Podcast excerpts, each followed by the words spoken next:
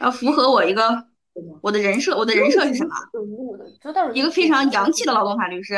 但是其实劳动法律师在整个业界算是比较土的一个品类，所以说我现在要改变大家对劳动法律师的看法，我们是很洋气的。嗯，那我们正确的对劳动法律师的看法应该是什么样子的？嗯，行，那个。我觉得劳动法律师，我一言，我这当然不能代表所有劳动法律师啊，那我就一句话介绍一下我对我自己这个职业的一个认同吧。我认为我的工作在劳动法这一趴了，它就是一个怎么讲，将自己的职业和事业、金钱建立在别人的失业的基础上的一个职一个门类，一种律师行业。嗯嗯，呃。这个首先，我觉得咱们得讲一下，就是说什么叫裁员，因为我我发现，就是说，就劳动法律师的他们谈，就包括呃，比方说财审机构啦、社保局啊，劳动法律师他们谈论的裁员是一个其实特别狭窄的专业概念，他们跟我们一般社会人士所讨论的裁员可能在范围上不大一样，所以这个沟通可能会引起一些的误解，所以我我先就是尝试定义一下。我当我听到裁员，我认为裁员指的是什么？就是这个里面它最狭义的概念啊，它其实是，你看我又翻出了我这个劳动合同法，它最狭义的概念其实指的是劳动合同法第四十一条项下的一个大规模裁员报备情况，呃，是一个特殊的一个解雇事由，指的就是说一个公司，比如说二十个人以上啊，这么一个一个规模，他们批量性的进行裁员，以基于一些特定的事由了，这是一种特殊的一个程序。啊，但是呢，这是非常非常狭义的一个概念，呃，就是发生这样的情况也并不是一定要走第四十一条，更宽一点的概念就是说，确实这个公司发生了一些情况，它需要进行批量性的员工的呃解雇或者提前劳动关系的解除，呃，但它通过的方式呢，可以是有协商的、友好协商的方式的，也可能是单方的解除、单方的提前解除，还有一种情况就是说，跟公司的这种更为宽泛的定义了，就是说，凡是提前解除劳动关系。啊，不论跟公司的经济状况有没有关系，呃，只要是一对一的吧，个别的吧，这种的这种个人情况下呢，啊，被公司呃要求解除劳动关系，他们可能都认为是一种裁员，这是最广义的一种啊，啊，所以就是，哎，我也很好奇，就是主持人，就你当你听到裁员，你理解的是哪一个范围里？我觉得是第三种吧，因为前两种跟我关系不是很贴近，但第三种好像每天都处在这种恐惧之中。啊，那第三种，如果是第三种，我们就讲说，哦，就个体的，当我的 HR，当我的 line manager 跟我讲说，你我们现在可能希望跟你提前解除劳动关系，或者说，呃，你的劳动合同到期了，我不想跟你续签，这可能都属于这种最广义层面的，呃，劳动的这个问题嘛，所谓的裁员嘛，所谓的解除嘛。嗯，那这种单方的解除或者终止，在我日常的生活中，那我觉得能占到个百分之比例会更高一点，就是百分之三十到四十吧。就是真正的最狭义的四十一条的那种呃裁员报备的情况，在公司里没有发生啊，那个是比较特殊的一个类情况。其实，呃，你说大规模的裁员吗？就是那种要申报的那种报备的，对，嗯，有啊有啊，我遇到过，但那个都是四百人以上这种规模，整个厂裁掉那个时候，就我出道是做这个出道的，四百人当时在苏州，但是但是那个也最后呢，呃。并没有走四十一条这个狭义程序，还是以一个大家协商的方法就是结束的。所以说，当时公司是有这个计划，但是其实最后没有没有成型啊。那对公司的区别来说是什么呢？就是走这个程序和还是就是比如说呃单个对单个的这样去协商，它会有啥区别吗？呃，这样的，从公司的角度上来讲，就是说呃公司里因为公司里有很多人嘛啊，我们要理解就是当。我举一个最，我当时我举当时我那个例子吧，那个例子其实也可以讲这个事儿，地点是在苏州，然后呢，这个公司是个外资企业，然后是一个类似于从事 IT 技术服务的一个公司，他们当时在整个全球的一个状况就是说，呃，在新加坡有 office，然后在印度有 office，马来西亚、中国当时苏州、苏州的成都都有 office，因为进行一些呃技术服务吧，然后呢，当时其实是一个全球战略。当时是为了，但这个事儿发生的很早，这个事儿发生在不是最近啊，这个事儿发生在二零一七年左右。其实就是说，这个经济的这种从较高人力资源成本的地方转移到较低人力资源成本的地方是一直在出现。所以说，当时在这个公司呃全球的战略上来讲，那肯定作为上市公司，它有一些对于股东的这种呃利润的一些一些一些承诺嘛，它要达成这个承诺，否则的话，CEO 可能就得就得就得滚蛋啊，这么一种情况，CEO 要被裁员 这么一种状况，所以他为了达成这样的财务指标，他必须要节约成本。那节约成本中，那理论上有很多方法，那其实最简单的一种，其实就是进行一定的员工整合，把员工从贵的地方，呃，转移到便宜的地方，这样不就可以更容易的帮助管理层达成这种他的年度指标吗？KPI 吗？所以当时其实那个真正的背景在于说，就是说他们想，因为苏州啊是很贵的一个地方，苏州的人均工资平均是高于上海的，在二零一七年。是高于上海。比方说，我举个例子，具体数据可能不准确啊。当时二零一七年苏州的平均工资，比方说一万或者一万出头，但是上海可能九千多不到一万，所以苏州的整体薪资水平是非常高的。当然，苏州的这个人才素质也比较高，可能服务也很好。同样干一个服务，可能让这个这个老板其实非常满意，但是他们有点贵，而且越是工龄长的人就越贵。嗯，这个这个厂当时就是这个不能叫厂了，因为他们都是一些就是程序员吧，可以这么讲。他们最巅峰时代在苏州其实是有九百个人的，但是越来越随着这个业务的减少，他们当时二零一七年就剩大概四百多人左右了。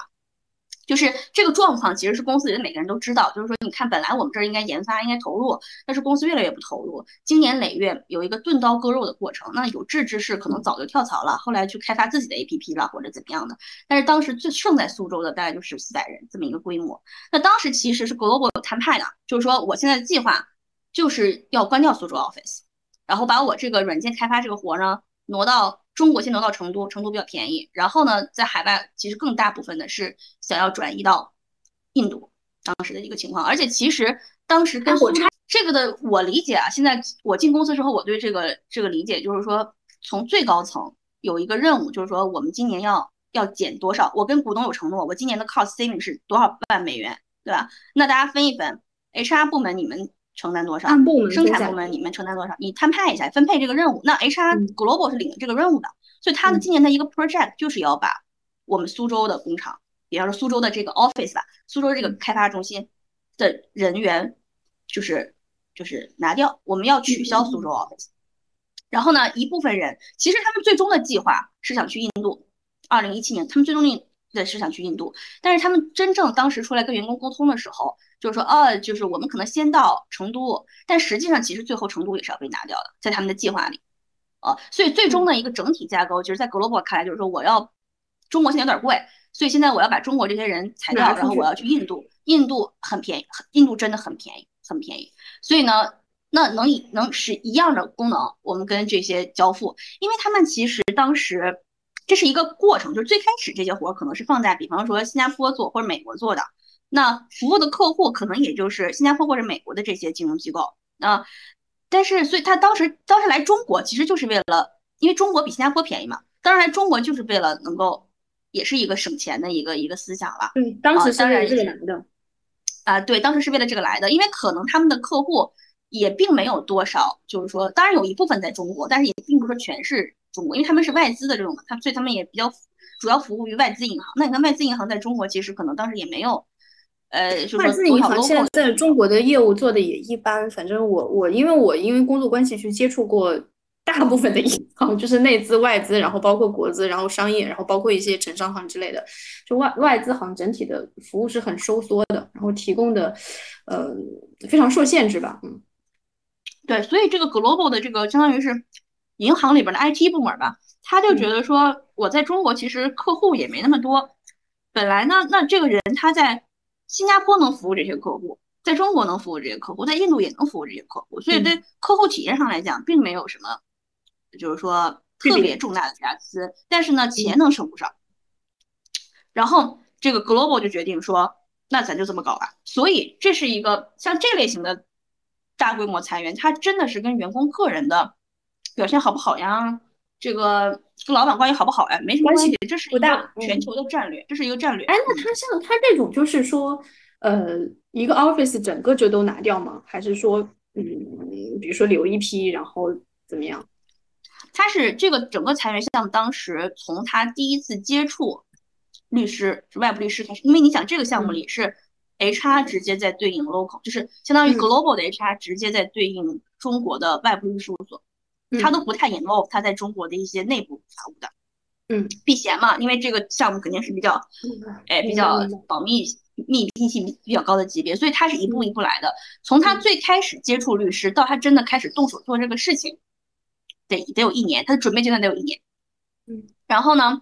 嗯，等到他开始一步一步做这个战略的时候，比方说他他传递给员工的信息其实是就是不准确的。最开始可能讲说啊，我们是缩减，啊，或者说我们我们先去成都啊，但就一步一步来，分阶段一、阶段二、阶段三，但最终它的目的是要把整个中国都拿掉。嗯，哎，那像这种劳动诉讼中啊，啊，劳动仲裁中啊，就是除了最经典的就是说对这个赔偿金额的这个讨论，还有什么其他的焦点问题呢？对我们说回到就是说，就是进行一个最基本的科普，就是这个经济补偿金是怎么计算的？经济补偿金计算，它是一个简单的公式，就是这个人的月工资乘以他在这个单位所工作的年限。那也就是说，一般来讲，工资越高的人，年限越长的人，公司需要支付的裁员成本就是越高的。嗯，这是裁，这是一个裁员成本。但是与此相对应的，他留在公司里，留在组织里，向他支付的这种正常的这种劳动的 cost。工资啊、奖金呐、福利啊、每年的升职加薪呐，然后社保啊、公积金呐，这些 cost 也是很多的。一个职位高、资历长的人，因为他每年都会有变化嘛，所以其实有些情况下，我们讲到说，哎，为什么公司选择了我，或者说公司为什么第一批就选择了我？那我的观察啊，就是说，因为你的职位高，你的 cost 高。所以那财务夸夸一算，HR 夸夸一算，就发现说，哎，认为裁掉你对公司来讲可以省钱啊，我们就可以观察到，就是说，我们现在因为老板的个人因素，那个是说老板跟下属之间有一些什么问题，那个是我们没有办法介入的啊。但是就正常来讲，从客观情况上来讲，我们确实观察到一种现象，我观察到一种现象，就是当裁员可以分批量这样选择的时候，更高职位的人是尤其容易被裁掉的。更高职位、薪资更高、年限更长，这样的人是尤其被容易被裁掉的。但有一个特例，就是当特别资深了，已经马上要退休了，这种时候公司可能不会动你，因为因为这种情况下裁员成本就会变得极为高，可能还不如说继续维持的劳动关系，直到直到他退休就可以。因为他退休几年那个正常的 cost 对对对，因为退休大家正常退休的话，公司是不需要就相当于没有裁员成本。嗯，所以在那种四十到五十之间，那种人是很贵的，对公司来讲，就是那就要看你提供的价值啊，这个员工他提供的价值是不是配得上他的这种维持他劳动关系的成本。如果老板觉得说，哦，你这个比方说 senior manager，你的这个工作其实你可以由更低层次的普通 manager 来做，其实也不差，但是你 senior manager 这么贵，那为什么要留你呢？没有道理，对吧？所以这个是非常，起码在外资企业吧，我观察到就是说，呃，这个是有这样的一种情况的。但是我也就是建议各位职场人，就是一定在找工作的时候要分清这个公司的性质，因为我能够看到，就是说外资企业的一些逻辑跟内资企业我们大厂的逻辑不是完全一样的，甚至可能是逻辑天差地别的。就我谈论的还是跟外资企业比较多，就是因为。包括以前我在律所里，我的客户其实大多数都是外资企业，当然不是说民企了，那就是这怎么说，外资民营企业也有，但是确实是外资那个思路，他会更更愿意遵守法，就是怎么说，他不得不遵守法律吧，他有一种概念，但对他他违法成本很高，对他来讲，他感感感觉到啊，他也更他也更能够听进去一些合规建议吧，但是这种思路跟内资企业的完全不一样，逻辑可能完全不一样。嗯哎，那我问一下，你像内资企业，如果他不是那么容易听得进去，然后他也没有严呃没有一个意愿去遵守，就是律师给出的建议，那他那他难道不会承担一定的后果吗？这他理论上来讲，当然要承担他这种轻率的后果，但是他的后果怎么来体现呢？那就靠员工去维权，就是就靠员工去发起劳动仲裁和劳动诉讼。员工的如果他很高，对，他就把这个。压力给到员工一方，嗯，压力给到员工一方。那员工你去闹，你去，或者说我们去正常维权吧，我们说就是正常去发起劳动仲裁吧。那如果你能发起，那你可能会纠正这些不正之风。但如果大家都有自己各自的人生考量啊，觉得不想做这个出头鸟的话，那大家就是集体性的沉默，就会就跟 PUA 一样，你越沉默，PUA 的人越凶，因为他觉得好像没有什么那个嘛，嗯，没有什么结果，没有什么不良后果。我举一个例子，就是说，这个就大家在考虑裁员问题的时候，呃，要考虑自己的这个老板的一个风格，也要考虑部门的风格，也要考虑整个这个公司的风格，因为公司我感觉啊，有一个有一个意识，就是说，就是不同层面的人他思考的问题完全不一样，嗯，但是所以公司的文化会对影响到方方面面。甚至包括到劳动关系的处理上。我最近有一个一个朋友的案子，就是他是在其他公司，他是一个已经是一个中中级的一个管理级别的一个人员了，但是呢，他有他跟他的呃亚太区的老板吧，有一些有一些局域，当然也有一些工作理念上的争执，所以呢，他老板就是假借一个所谓的这个客观情况变化，就把他裁掉了。非常快，雷迅雷不及掩耳盗铃之势，就是说那种哦，Global 给我摊派了五个指标，但我可以，我们部门其实可以出，也可以不出，但是他决定出，而且他决定只挑这个人，嗯，那当然是有他个人的一些考虑，那当然在法律上是有些瑕疵了，但是人就开掉了，怎么办？而且很而且很牛啊，因为这个这个人他是个我们怎么讲，就是个 HR，你知道吗？所有这一切都是 HR，是一些在企业里相对来讲。比较懂得劳动法的一些人啊，哈，也有很多经验的一个人，就是 HR 内斗，相当于是，啊，就裁掉了。那然后呢？然后怎么办呢？直接发起劳动仲裁吗？嗯，好像对声誉啊也有很大的影响。而且这个这种级别的人，其实，在特定的区域，比方说在上海，啊，在某一种某一个行业里，其实圈子非常小的，圈子非常小，大家都知道这个事情。然后呢？那怎么办？这是个外资企业。所以他们采取了一一种就是内内部投诉举报的事情，就是说，Global，你知不知道你的 A 派克的这个老板是实际上是这样的一个风格啊？他的团队现在出了这样的问题，你们了不了解？反正中间就很很复杂也很漫长，最后的结果就是说，其实他这是一个什么策略？他就是说，我要我要协商，我认为我遭遇到了一些。不正常的现象，而且我认为是跟公司的文化也不太相符，而且也不符合法律的情况下，那我要跟更更高一级的人去讨论这个话题。你们重不重视？你们如果重视，那我们就可以谈；如果你们不重视，那我们就走法律途径，你们承担一切的后面的后果。那后来 Global 的这些人就跟他，就给他让他谈条件了。哦，这么的一种情况，就谈条件。那谈了一个。因因为这个人他当时加入这个新公司时间不长，所以他按照法定经济补偿金来讲，他没有太多的这个金额的，所以最后应该是这个公司 global 层面 offer 他一个更高的远肯肯定是远高于法定的一个 package，而且不光是 package 了，可能还有一些推荐信啊什么的，就是一些好评，类似给你好评，不影响你在业界的以后的发展等等，是一个非常综合性的一个一个一个一个 offer 吧，嗯，一个解决方案，那能谈得成？他们现在这个事还没有完全结束，但如果能够谈得成，我估计这个劳动争议就就不会存在，大家就通过协商的途径把它解决掉了。那如果不成，那这就会变成一个劳动仲裁，就是会探到阳光下。嗯，那外资企业它有这样的一个机制，就是说我还是有一套的内部控制程序，能够保证我各个层面的人能够，我能够发现问题啊，你能有有一个内部的一个沟通的解决机制，那你就没有必要走到。因为仲裁啊，劳动仲裁、劳动诉讼只是一个手段，它是要为了帮助劳动者实现他的一定的目的。呃，只要你能够实现这个目的，其实协商一定是比诉讼仲裁来得快、来得高效。啊，我我作为，哎，对对，我一向就是给我的自己的个人看法，就是说，我认为如果真的就是不能避免的要会走到解除的这一步了，协商一定比单开好。一旦单开了，和解一定比诉讼好。因为这个后面呢就是漫长，对员工是一种消耗，对公司也是一种消耗，而且这种消耗是没有价值。你就想，因为劳动仲裁它跟普通的民事诉讼还它还多一道程序，它要经历三个流程。这个劳动仲裁一步，一审一步，二审一步，这个过程是法定要求必须走完这三个程序。这就是车轱辘话来回说啊，一个事儿，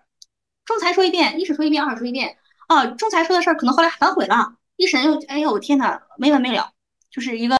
非常烦的一个事儿，嗯。哎，我觉得是这样，就是就是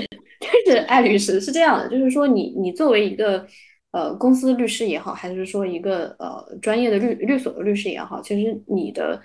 身份，包括你今天我们做这期节目，你的身份，它是一个非常功能性的人，非常工具型的人，他这里面其实有很多你作为普通自然人的人格。在这里是不体现的，但是我们真正工作中面临的，我觉得无论是被裁的人，还是说跟你去谈判裁员的人，他中间的情绪是非常多的，也是不理智的，而且很多 HR 他也达不到那样的一个专业的程度，可能可能外资要好一点，但内资我普遍接触的 HR 他其实他也并没有这这种程度的意识。那作为被裁的人就更更更是如此了，他在这里他是没有。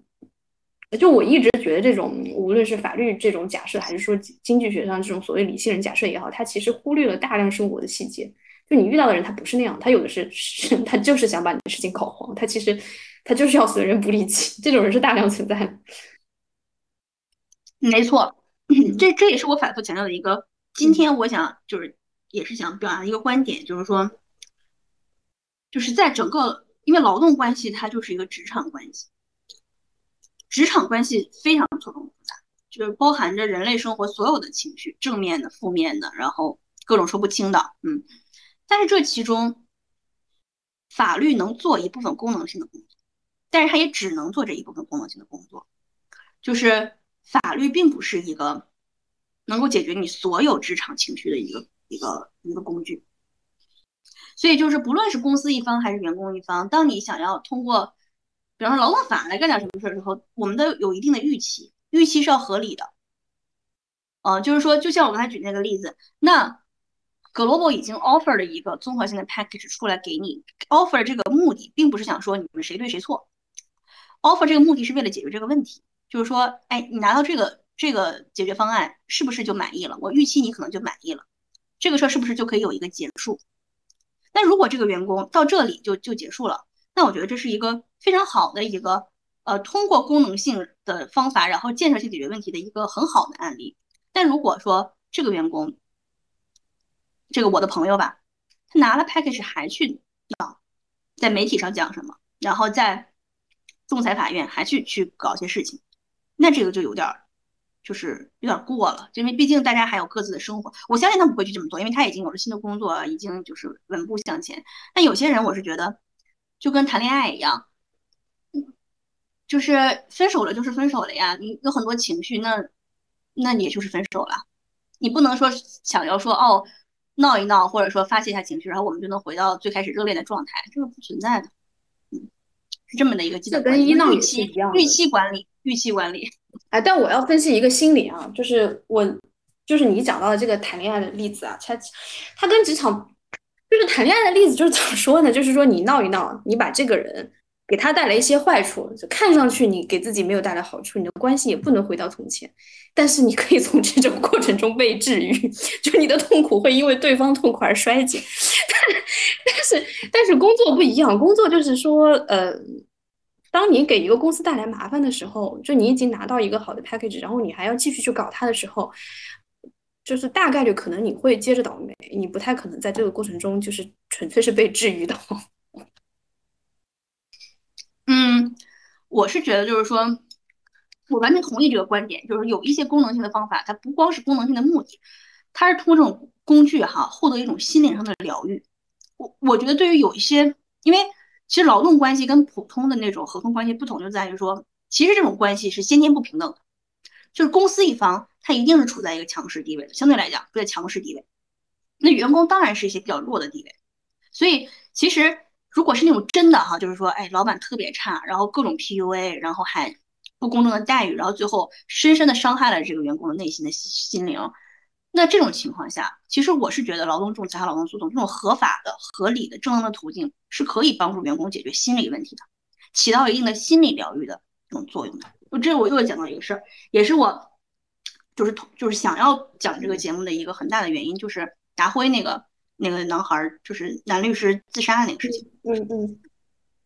这是就是其中的另外一个案例，就是一个在职场上非常年轻，然后没有太多能量，没有太多资源，然后也很就是又被职场压榨的一个员工，他最后如何处理他的一些问题？其实就这个那个话题是很热门嘛，也被很多人讨论过。讲到文化，讲到工作状态等等。但是其实他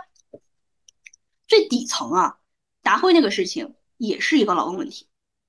就是说这个员工他当时是我猜就信息不全啊，但是我猜测啊，这个媒体出来的消息就是说他是由于违反了某一种规章制度而被解雇而被裁员。嗯，这种情况下，在劳动法上是没有任何经济补偿金的，因为属于过错性解雇嘛。嗯，但是说一千道一万，回到根本，如果这个小孩儿，假设哈，他当时，比方说跟一些律师聊过，他的他的同行聊过，有一个非常基本的问题，就是说你这个解雇，你这个解除是不是合法？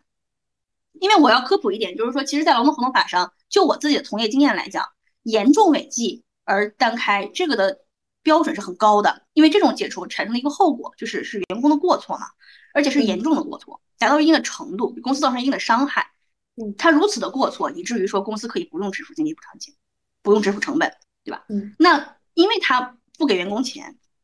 所以任何的财审机构其实处理这样的严重违纪案件是相当谨慎的。我有一些案子也是跟严重违纪有关，那我的感受啊，作为公司一方，我要相当努力的去举证，然后才能把一个去去向法官阐释说这真是一个大到不行的一个错误了，然后法这个财审机构才可能支持我公司的观点。没有那么容易，没有那么轻易的。所以在这个案件中，哎，我是讲，如果当有有其他人哈，如果就说这个公司的违法行为已经非常严重的情况下，他们是可以尝试通过劳动仲裁、劳动诉讼的方法去进行心灵疗愈的，出这一口气的。那就是与其伤害自己，那为啥不挑战一下错误的决定呢？那那当然，劳动仲裁它有各种方面的对于职场生涯的影响啊。但是如果都已经到了一种就是伤害自己的程度了，那我觉得那都不重要。嗯，我觉得有几个原几个原因吧。就是首先呢，就是这个达辉这个律师，嗯，就稍微科普一下背景嘛，可能有些听众不知道，就是他是达辉是国内的知名律所吧，某知名律所。然后他有一个呃，据说应该是非常新人时期的律师吧。然后这位律师的履历也非常好，呃，学历啊各方面背景都非常不错。然后他呢，就是该所的。据说啊，据说该所的这个 IT 系统是功能非常差，然后他就自己开发了一个程序还是怎样，反正就是把那些资料就下载到他自己的电脑里面去使用，结果这个呢就违反了公司那个保密制度，这个制度是确实存在的，不是事后捏造的，然后呢就把他给开除了，然后这个律师就受不了就跳楼了。这是整个事情的背景啊，然后我我觉得这里边可能有几个原因，就是第一是他是新人时期，这是他的第一份工作，然后他是从呃应该是从实习就开始，就他走出象牙塔的第一步，他就在这里开始工作，然后呢。嗯，因为我也跟其他一些律师聊过，就我跟呃我认识的另外一个律师聊过，他也是某红圈所的律师，然后他也是从实习就开始跟着某一个合伙人在开始做，然后他有句话说，他是从离职以后才意识到这个东西叫 PUA，他以前一直觉得这是一个很正常的，就是他自己做的不对，就是他自己不好，所以合伙人才会这样说他，就是这个小男孩，我理解这个达辉这个小男孩，可能他。他更多的情绪倒不是愤怒，我觉得就是一种像一个优秀学生一路走上来都是被肯定的，然后被赞扬的，然后也就是自尊心比较强的一个学生，他被开除掉，他的自我攻击，然后一种羞愤、羞愧的心理是非常强的，这是他就是不能承受这件事情的根本原因。就如果很少有人人是因为纯粹的愤怒对别人的怨恨去选择结束自己的生命的，去惩罚自己的。就惩罚自己，一定是有对自己某一个部分不能原谅、原谅的、原谅的一个点吧。所以说，呃，就是可能我也是，就是说 到现在这个阶段，会更更懂得怎么去调试自己的心理吧。就在我刚刚到职场的时候，我在面临类似的问题的时候，呃，也是会有某种自我攻击的这种这种倾向吧。嗯，哎，这个是特别好提到这个话题，我想就这个话题延展一下，就是说。我我就是对这个职场的这种被裁员的耻感，我是觉得裁员不需要有耻感，哦，就是就是当然排排除掉劳动者的过错啊那些情况之外，大多数的裁员其实我们谈到的其实跟就是，呃，我我一直在我的这些咨询中间，其实我一直想要向那些传递一个概念，就是说不要把裁员个人化，不要把裁员耻感化，这个其实是。完全没有必要。有几个层面，我想我想讲一下，就是就是第一点，就是说，首先就咱们这个律师行业这个来讲啊，就律师行业，它是一个高学历的、非常优秀的、对自我要求本来就很严的一群人，所以他们这个倾向啊是非常明显的。而且，当我在律师事务所里的时候，其实我作为一个劳动法律师，我很长一段时间我都有一样的一种心理状态，呃，但是呢，这是一种非常非常奇妙的状态，就是说，哦，外界的想象。这个跟其他行业是完全不一样的。我首先要讲，就是说这是一个非常奇妙的状态，就是在整个行业里，其实我们不能讲吧，就是加班文化各种方面哈，律师行业是重灾区之一。而且在律师行业中间，劳动法团队，我可以讲，就是是我们以前我的所，我们的其他的团队有过一句名言，就是说啊，某某所的劳动法团队是整个所里面最不遵守劳动法的团队，就是大家的加班时数。嗯，大家受到的这种老板的这种压力是非常非常大的。就是说，就是到我是什么时候开始认识到这有问题的啊？就是因为当时那个老板他要就是在国际上要做一些这种研讨会，大家会讨论一些问题啊。当时讨论一个到机器带人的问题，就是需要他去滴滴，然后在一个呃国际场合发言，我是帮他写发言稿的人。然后我就做做调查啊，做研究啊，然后我就发现，就是说当时我看到偶然看到一篇报告。就是当时关于这个富士康血汗工厂的一个调查报告，一个社会调查。他说这个这个工厂里的人啊，加班故意设计成加班时间很长，彼此之间不能沟通，大家就是把它强制的抹掉人性，然后成为这个流水线上的一环啊。就说现在的工厂都能够做到，就是说不关灯，白天黑夜的这种就是连续性的作业，因为有机器的这种生产嘛。然后我看完那个这个报告之后，我当时就望一眼我当时在这个。CBD 办公室里的这些同事，我发现这不一模一样，这就是现代血汗工厂。我们的这个工作跟富士康的工作其实没有本质的差别，但这一点我必须要强调，在律师行业里这是非常，就是放眼整个社会其他行业啊，就是可能 IT 是一个特别了，但是就是正常的传统型的制造业行业啊，这种一些这种比较强调人的这种价值和贡献的行业，医药、制药，包括制造业等等等等吧。是非常罕见的，因为所有的人，包括我的客户，当时都都在强调一个说啊，我们怎么打造一个能够帮助员工成长，然后能够建立一个健康的机制，然后我们对各个的这个这个领导或者公司的这种机制是有一定的制衡，能够一定程度上实现就是员工跟公司之间的良性发展。因为现在其实，在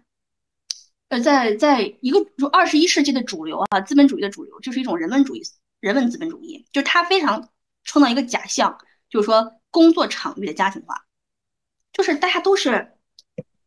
我们各种方法洗脑、培训或者怎么样的，制造制造一些员工的一些 policy 啊什么的，要传递一个一个概念，就是说我们公司每一个员工都是值得被尊敬的。如果有一些情况你需要离职，那个你应该得到你应该得到的尊重跟待遇，这是正常的公司，或者说我们之所以有劳动合同法。就是为了创造这么样的一种氛围，能够让员工意识到，就是说我虽然在工作，但我不是奴隶，我有一些法律的权益，公司必须要尊重，这是一个，这个是这个社会啊，这个行业大大一个普遍的情况。但是我发现，就是尤其在那种，这是一个状况啊，就是说，职场不应该成为一个 PUA，或者说，哦，我是老板，我就可以对你为所欲为，这种思想是完全不被鼓励的，这是一个被。怎么说呀？被打击的一个 革命的一个根源。那第二点就是说，就个体来讲，当你当我们被裁员的时候，要不应该有耻感。就是我举一个例子，我又有一个朋友，他当时是那个谁呀？就为梦想窒息那个公司叫啥来着？贾跃亭那个公司叫什么？乐视哦，他当时是呃，就乐视，乐视，呃，乐视，乐视的员工。然后他当时。类似于就是这个吧，然后他当时就是也是机构调整，就属于那种不是他个人的原因，但是他被裁员啊，但是他当然可能也有挑选，就比如说留了一个没留他，把他给弄掉了。他当时是呃，他是个男生嘛，然后他也有家庭，然后也就是也是很优秀，各方面都很优秀，工作也很优秀，教育也很优秀。他一下他就有很大的耻感，但那那是当时那个公司，哎，他可能不是乐视，反正那个公司就是说也给了他正常的补偿金，然后你知道。他同意这种啊，我观察到一个现象，就是越高学历、越高素质、越高尊严的人，他同意协商解除越快，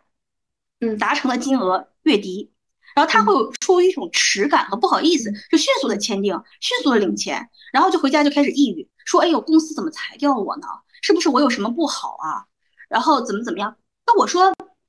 我就跟他讲，我说：“恭喜你啊！我说你为什么感到不高兴呢？你看你们公司还是很不错的，给你的这个待遇啊什么各方面，这个离职时候的这个补偿金的金额也是哎合法合规的，而且可能还是比较多给了一些的哈。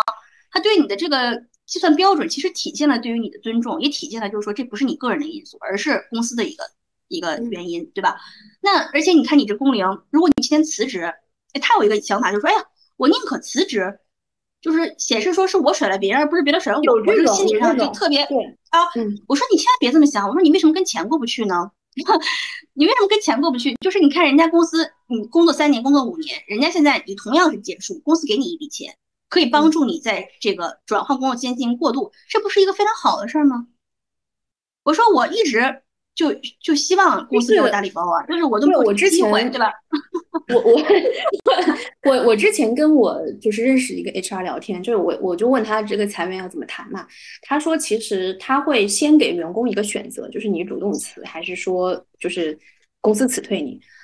很多员工会选择自己主动辞，他就是面子的考虑。这里面纯粹就是说，他包括这个 HR 跟我聊这件事情，他的语气都是说，呃，你暗示一下他，他自己就懂了，甚至都不用你直接提出来，对方就可能立刻主动就就辞掉了。他不想就是被辞掉。对，嗯，这这就是我讲的一个人，就是我特别想强调的一点，就是说，凡是有这种耻感，凡是那么轻易接受这种，这是一个。这是一个，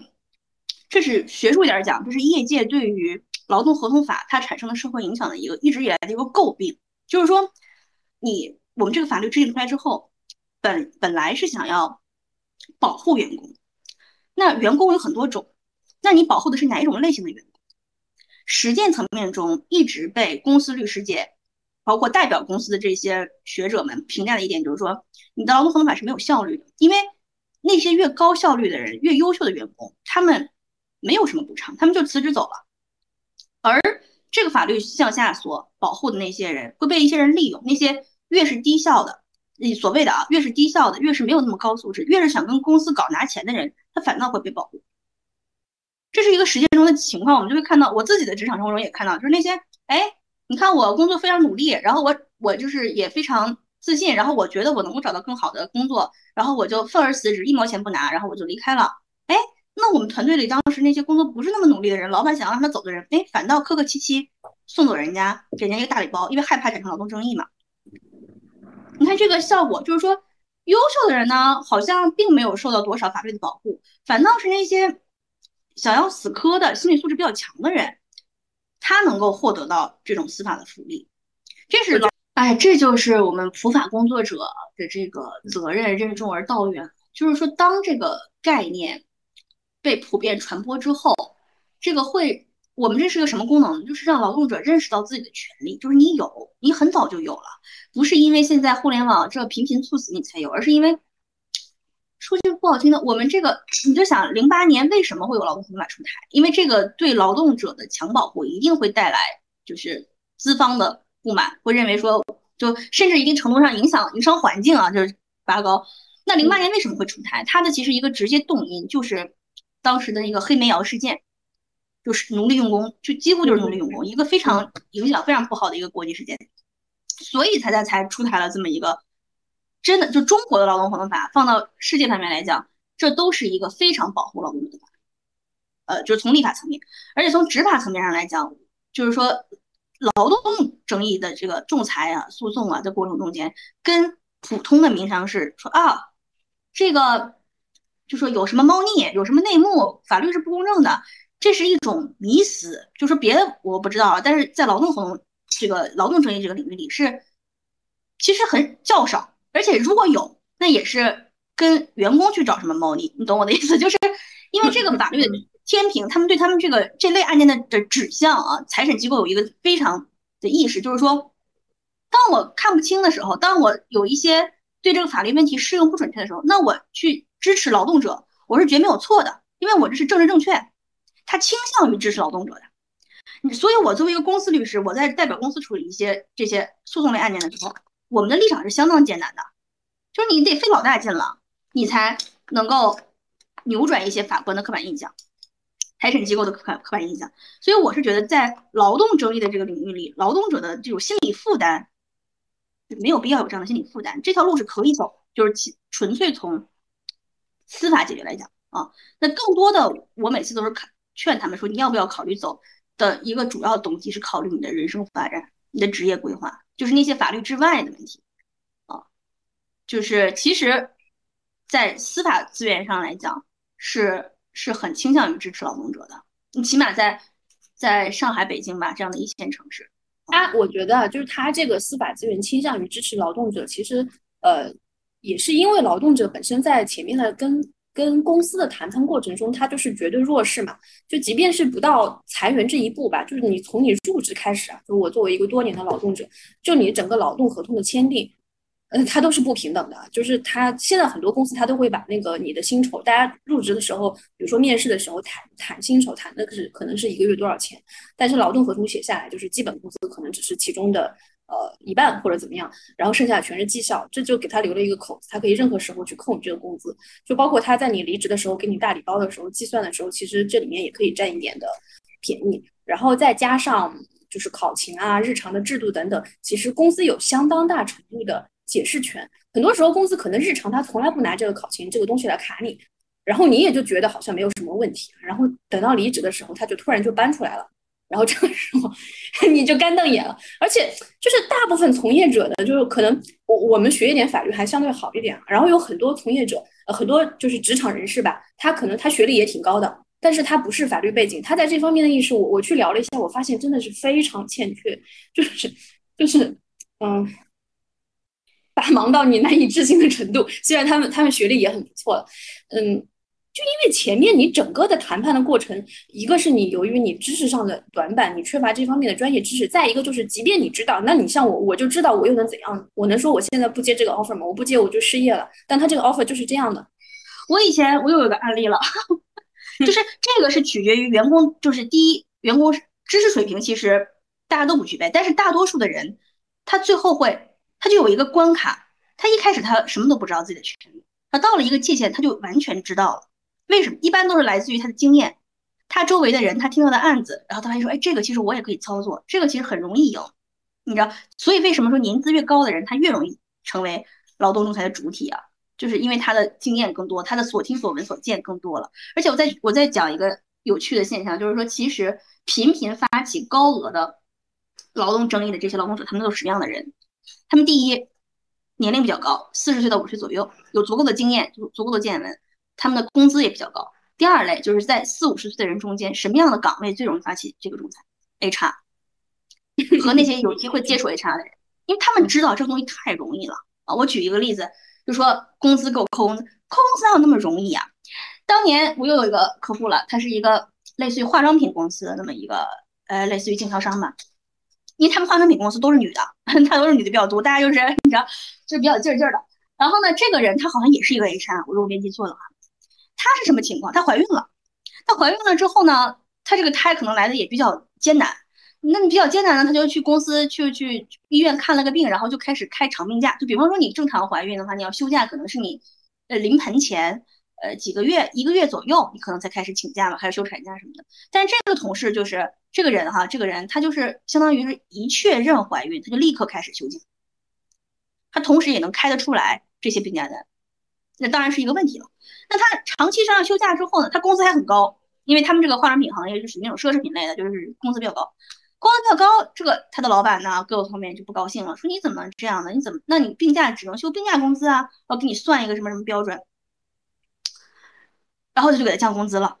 但是这个 HR 他基于他自己的一些理解，他认为他值得更高的工资，即便是病假工资，他又去仲裁仲裁委诉了。他说我的工资。没有理由的给我降低薪酬，我要求恢复我的工资标准到多少多少钱。然后由于她是一个三期女员工，你不可能开除她，她也不会辞职，她就是跟你耗着，我不来上班，我长期请病假，然后我还要拿员工资。嗯，因为他们公司的一些 policy 的原因，他的这个主张最后被支持。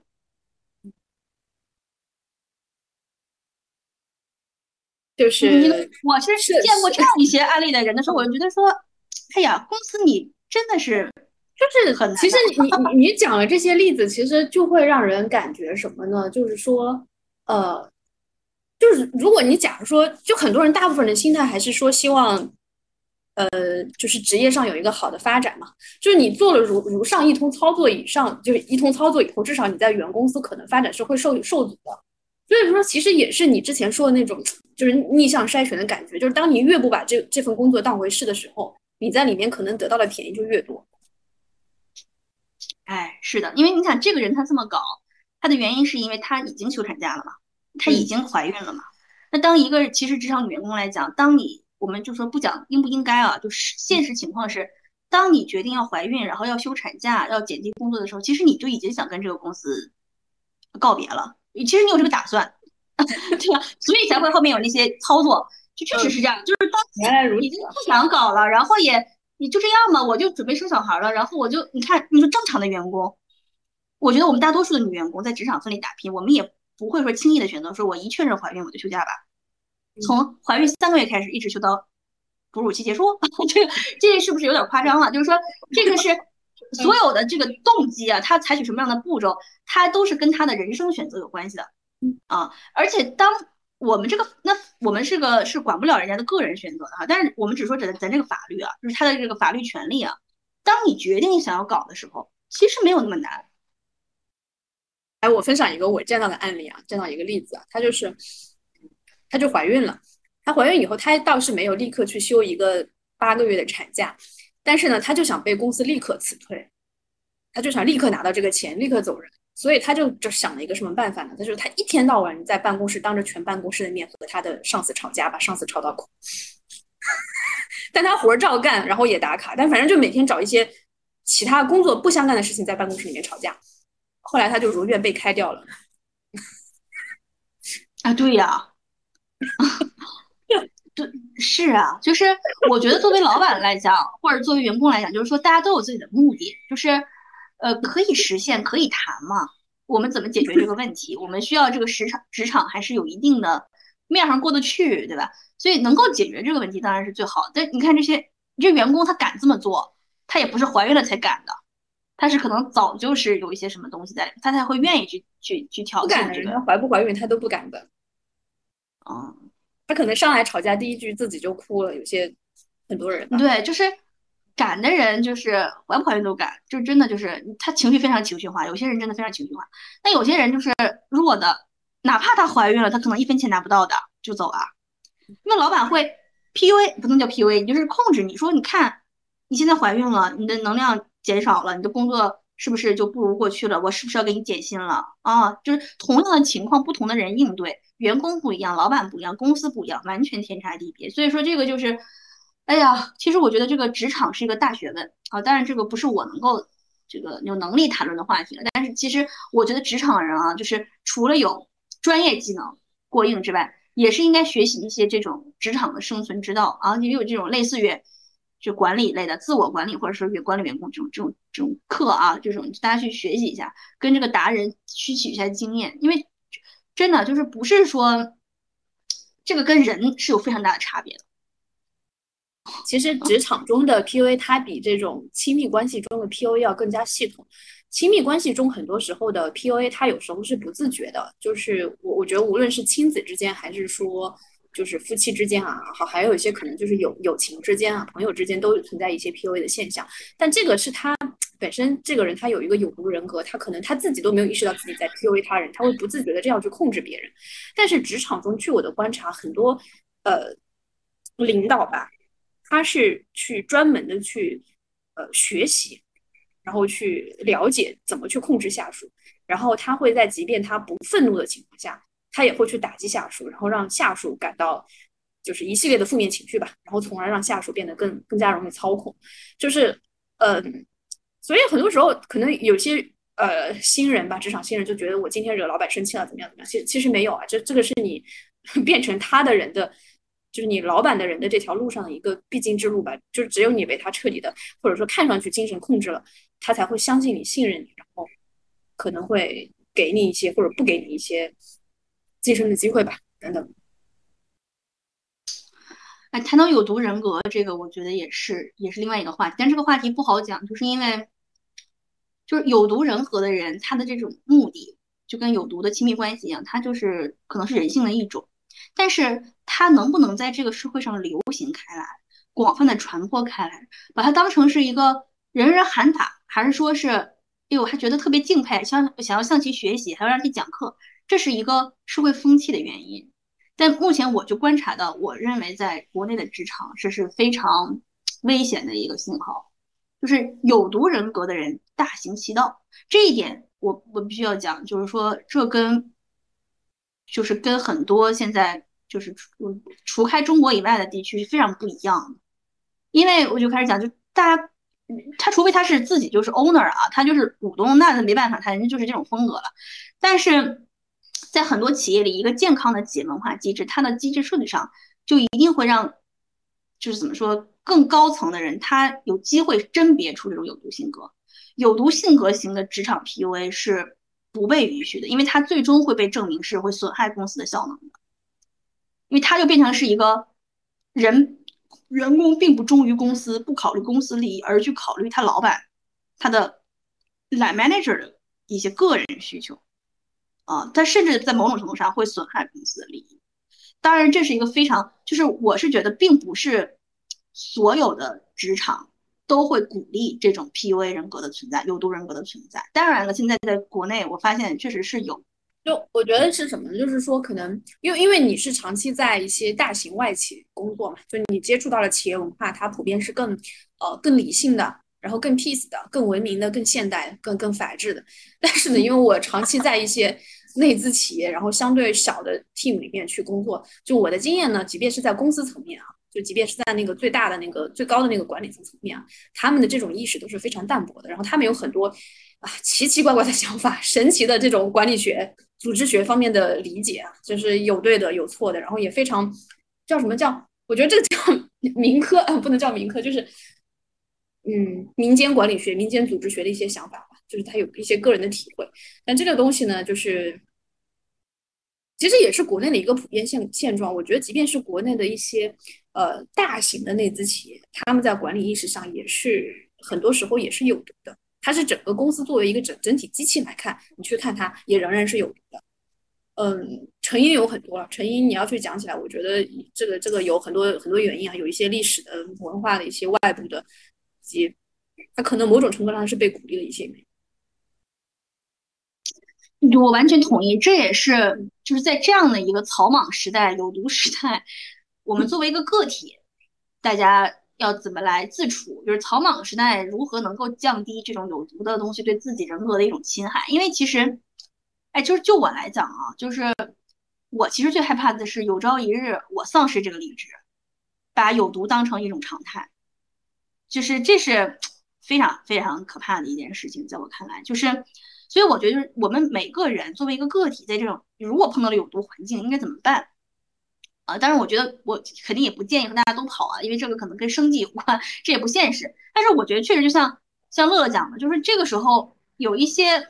有一些我们不能叫 mentor 吧，就是一些其他的信息源会帮助你更好的理解是个是场上是个什么状况。嗯，对对。也就是说。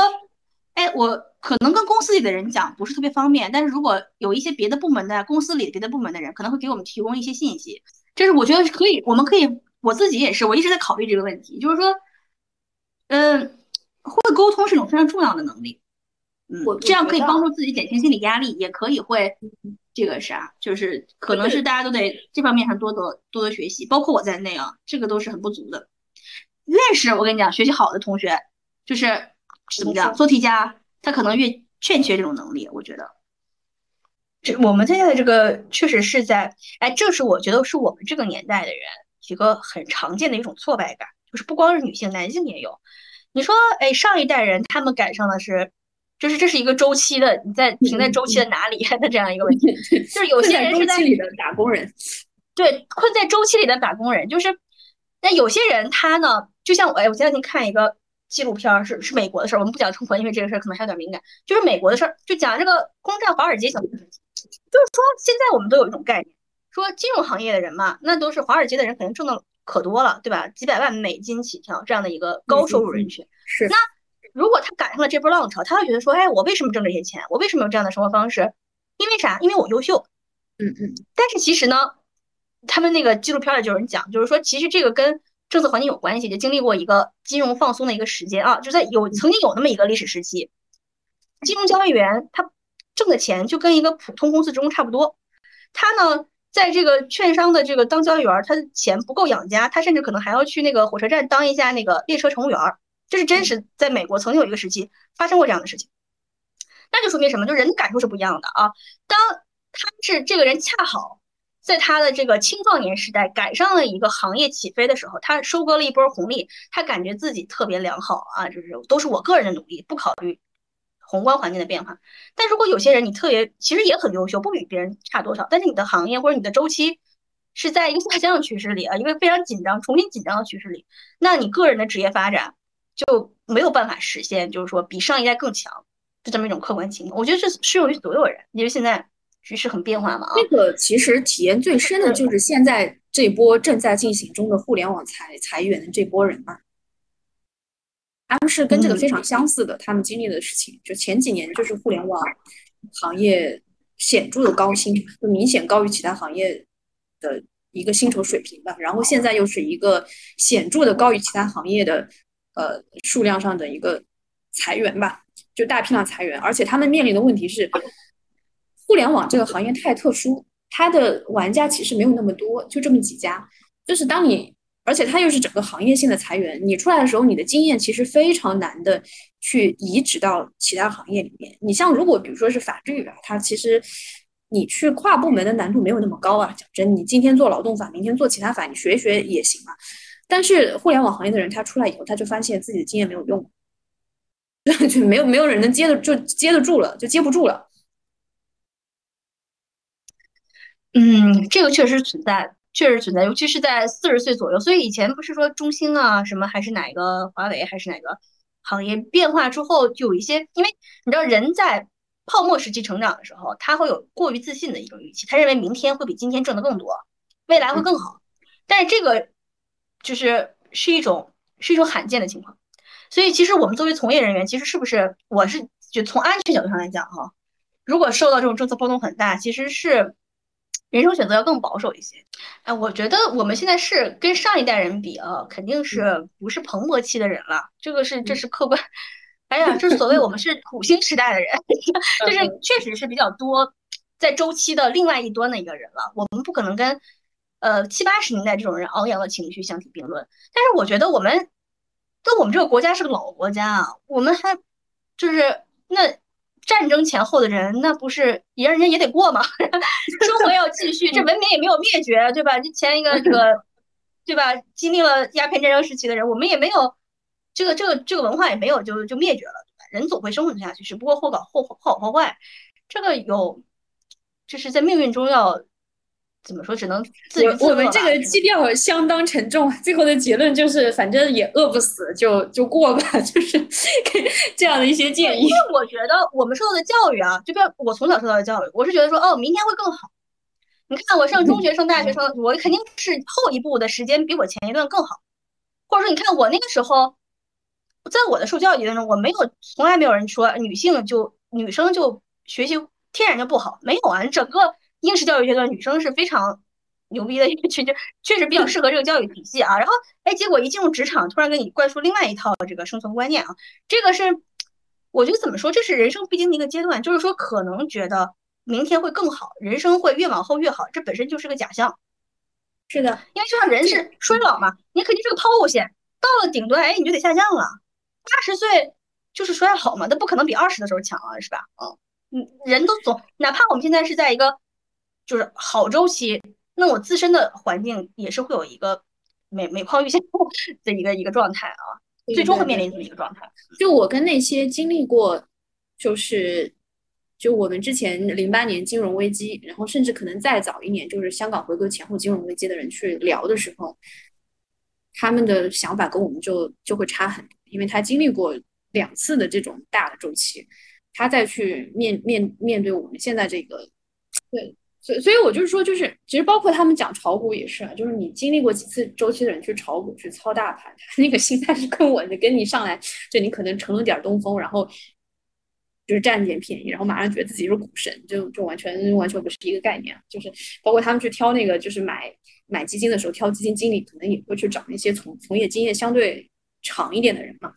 是你你走过周期，你才知道你在每一个周期上行和下行的时候，你自己个人在这中间究竟是一个什么角色，你能跟这个周期能抗衡到什么程度？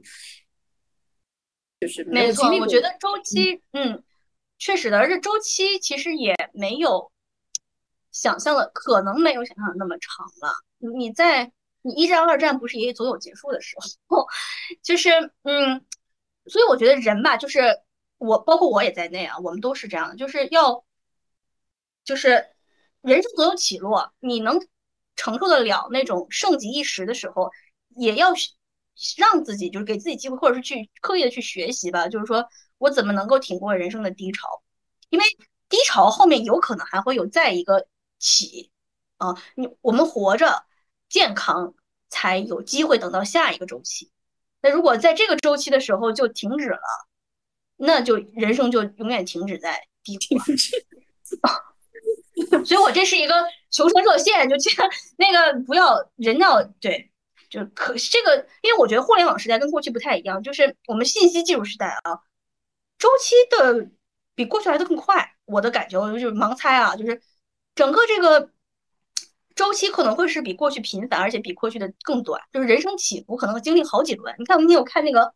叫什么来着，脱口秀大会，哎。是吧？脱口秀大会，那童梦楠讲的，先经历一个周期，这个英语教育培训周期崩塌，对吧？然后加入脱口秀行业，哎，又赶上一个风口，哎，但是结果疫情导致这个行业又有所线下又向下，又不行，又很就停掉了。所以你看他短短的童梦楠比我还年轻啊，这很年轻，他又经历两个周期。你想他如今这季发展也很好，就说你看你在这个浪潮中就跟冲浪一样，你。挺得久，扛得住。我我我还要补充一个信息啊，就是因为我我我其实毕业以后，我工作待的最长时间的行业就是内容行业，就是文化娱乐行业。然后呢，我后来也离开了这个行业。当时其实，嗯，我我整个过程中有一个心得啊，就一一方面，其实其实你我现在作为局外人来看，我可以非常清晰的看到，我觉得这个行业没有未来，它可能非常长期内有未来，但是我我理解啊，在五年内至少是没有未来。就是没没什么意思，就不需要做。如果是新人的话，你你最好不要选择进入这个行业，就可以避雷了。然后，但是我一直在其中的时候，我这五年中的时候，我一直是抱有幻想的，因为我身边所有的人，无论是领导也好，同事也好，他们都会给我一个，就即便面对非常坏的行情，就我们已经看到一个很坏的行情，他们会给到一个非常正面的解释。就你每天听到这样一些正面的解释，而且可能听上去还很有道理，从。其实道理是永远可以讲的，你任何时候都可以讲一些正面的道理，包括我对我们今天的这个形式，我们也可以从正面的分析啊，嗯，但是你一直身处其中的时候，你的侥幸心也好，还是说你周围人的暗示也好，就会让你觉得这个事情还有的做啊。然后，但是当我就是觉得我要离开的时候，我我甚至都没有到了我离开的那个时间点，就我当时开始密集的去面试，去和和各种不同行业的人去聊的时候，我发现大家的大家都会觉得。非常统一的态度，就这个行业没有什么可做，就不用看了。然后这个时候你才发现，哦，就就就就是就是你才更深刻的认识到，就是这个行业不行了。所以，嗯，就两点吧。第一点就是说，呃，你一直待在一个一只船上，你是意识不到它在沉船的，你就一直觉得好像没事儿，你就觉得怎么会有事儿呢？天怎么会塌下来呢？对，是的，我觉得那你看乐乐就是一个在一艘大船上的业内人士跳下来的人。就这列车上，不断有人跳下来，就这是这是这跟裁员一样，就是如果这个裁员真的是由于行业的问题、战略的问题，它不断的会有人跳下来。就像我刚才讲苏州那个案子，九百人到四百人，是中间有五百个人其实都下船了，在没有真的沉之前，其实都下船了。后面就就是同样面对一个大浪啊，就是有些人会选择跳，有些人会就抱有幻想，最后你还是会剩四百人等着被公司裁掉嘛，就是。这个船上总是有一些人会先跳，有些人会就不跳，啊，就是确实是有个体差异的。但是我也就是从个体角度上来讲，我是觉得，所以说就是频繁加班对个人发展真是没什么没什么帮助，因为你老是被无效内卷，被强迫留在船上的时候，你没有机会去，比如说今天这样跟其他行业的人聊一聊，看一看，甚至说比去别的公司那儿聊一聊，是吧？就聊聊我们这个行业什么。就是如果你有这个时间，然后去看一看外面的世界，其实会对他在自己这条船上有更清醒的认识。那也有可能有些人就聊说，我看了外面的更可怕，我就发现说，其实我老板可能还行，在这个环境里我们觉得他不行，因为我们这公司对他有很高的标准。但是其实我在外面看一看，我觉得哎，这老板还是。OK 的，已经很不错了，已经很理性了，是吧？已经好太多了。你甚至在很多情况下会有幸福感产生，因为你知道，我我们现在的制造业啊，我我观察一种现象，就是会有我们所谓的 rehire 的情况。就这个员工，他可能以前在 A 部门担任一个经理，他后来觉得这这船不行要沉，跑了。哎，跑了过了一段时间，你发现他又回来了，可能进入另外一个部门啊，就是实现成一种转化，就是说。有些人就是走了就是一去不复返，有些人飞镖还会回来，所以说这个是看一看外面的世界，对理解自己的状况有很大的帮助啊。嗯嗯，所以频繁加班真是不行，万恶的之源就是会频繁的加班就会让人原子化。你不就是要分清，要分清，就是你的就是 很多，哎我我。每一个雇主都跟我讲过非常类似的话，就是说你做这些，就他说工作是一个修行嘛，就包括一些不是雇主，就是一些呃普通的朋友啊前辈都跟我讲过这句话，就是敬业是一种态度，工作是一种修行，即便你不能从这里面加薪升职，你要努力做，将来对你都有好处啊。但是呢。某种程度上是对的，但你还是要去分析一下，它有些东西它对你就是有害的，你越做 你就越亏。就你你要你要认真分析一下，就是哪些东西是真的是对你有利的。哎，是的，是的，就是任何的工作嘛，我相信，尤其是我们就是就法律行业，我觉得也是啊。我不知道别的行业有没有，就是有很多工作是有些是有价值的，有些纯粹是偏 admin 的，就是。他是可以有更高效的方法，它可能实际上就真不需要那么多人，或者说到了一定阶段，你就对于某一个员工他的边际效率就已经降到零了啊。那这个时候在做这些工作，他就对自己完全没有成长。但是有些工作公司现在还没有完全机器带人的时候，你还必须得做。那做的这个人，他其实就是替公司担了啊，而不是说他在成长。那你要一定程度上是不是就要给这个人调整一下？范范围，或者说大家进行一定的轮换，这是一个比较合理的工作分配啊。但是如果有人说哦，明明大家都知道这是一个垃圾活，然后让一个人做，然后还要跟他讲说这是为你好，那这个就是有毒了，这 这就是我们所谓有毒了。嗯，就识别活儿对工作对我们的价值，它到底是纯粹的消耗，还是说它确实可能对我们有帮助，这是完全两码事。公司很多时候就是我，我可能就是我，我感觉啊，公司很多时候他的思路其实也是非常非常情绪化的。他，嗯，小企业，小企业是外企对好很很情绪化。他其实他的思路就是说，我就拖着你，就是有一天可能你就不想告了。就即便我最后给你这个钱，就公司也可以接受给你这个钱。我说说钱并不是一笔很大的一个金额，但是呢，我一定要给你设置很多的阻碍。就这中间说不定哪一天你就你就不要了，那最后要了也我也可以接受，这是很多公司的一个想法。而且还有一点就是，公司会觉得说我不能让你这个钱拿的很容易，因为它会有一个类似于打引号的示范效应。他就说你这样能弄，那如果说其他员工走了，他看到你这样搞，他会有连带反应。就我不知道，就是从就是因为确实艾瑞斯他有那个公司那边的经验吧，那我觉得这应该是公司普遍的一个或者管理层他们普遍的一个想法吧，思路。没错，这是这不仅是一个公司管理层的思路，就是所谓的示范效应啊，不能有示范效应。另外，这也是这是真实的现员工会有的一个心态。就我我处理这些案子中，我会非常明显的发现，就是说公司里的普通员工他们会有 copycat 存在。就是你知道，这这个人他能够胜诉或者他能够拿到一笔钱，他有他特殊的原因，不是每个人都行的，不是每个员工都行。但是员工不会这么想啊，他觉得哎。你看，哎，他拿跟公司闹一闹，他有这些钱，那我应该也行吧？然后他就不会去分析自己的状态，然后他就会盲目的就跟公司抬高一个价码，或者说提出一些不合理的要求，然后他就哎如愿以偿被解雇了。他本来想象他能拿到一千，结果他他是他情形不对，他 拿不到钱。朋友们，他就你看别人有他就无，这个这种这种追随者大量存在，我们可以观察就可以看到，就是说，哎，当一个公司就以前我在律所的时候，包括现在我也是。哎，有一个人，如果我身边的人哈，他跟公司闹，他跟公司仲裁，然后他赢了，你就可以观察到立刻大量的出现。然后呢，往往结局就是说，只有第一个人是能够拿到钱，只有第一个人胜诉，其他人都是另外的情况。就是这对于其他人来讲，就是对于 follower 讲，我就觉得说，每就回到我们当时说专业咨询的个体化的一个问题。如果有朋友他有这样的婚姻的问题啊，劳动的问题，他一定要去建议他找一个专业人士去靠谱的人去是去咨询，来分析一下自己的状况到底是不是一个。法律保护的状况啊，一个适用法律的状况，否则他盲目的跟随，对他来讲是非常不利的。这就像某一种艺术风格一样，就是你你学习他这种挑战的精神，但是你不要盲目的模仿他，因为你会失败。对，谢谢艾律师的忠告。这个结尾，而且而且劳动律师没有那么贵啦。我说实话，大家去 找一下靠谱的律师去去问一问，真的没有那么贵。就现在其实大城市的工资水平。哎呀，我跟你讲，做劳动为啥就是这个行业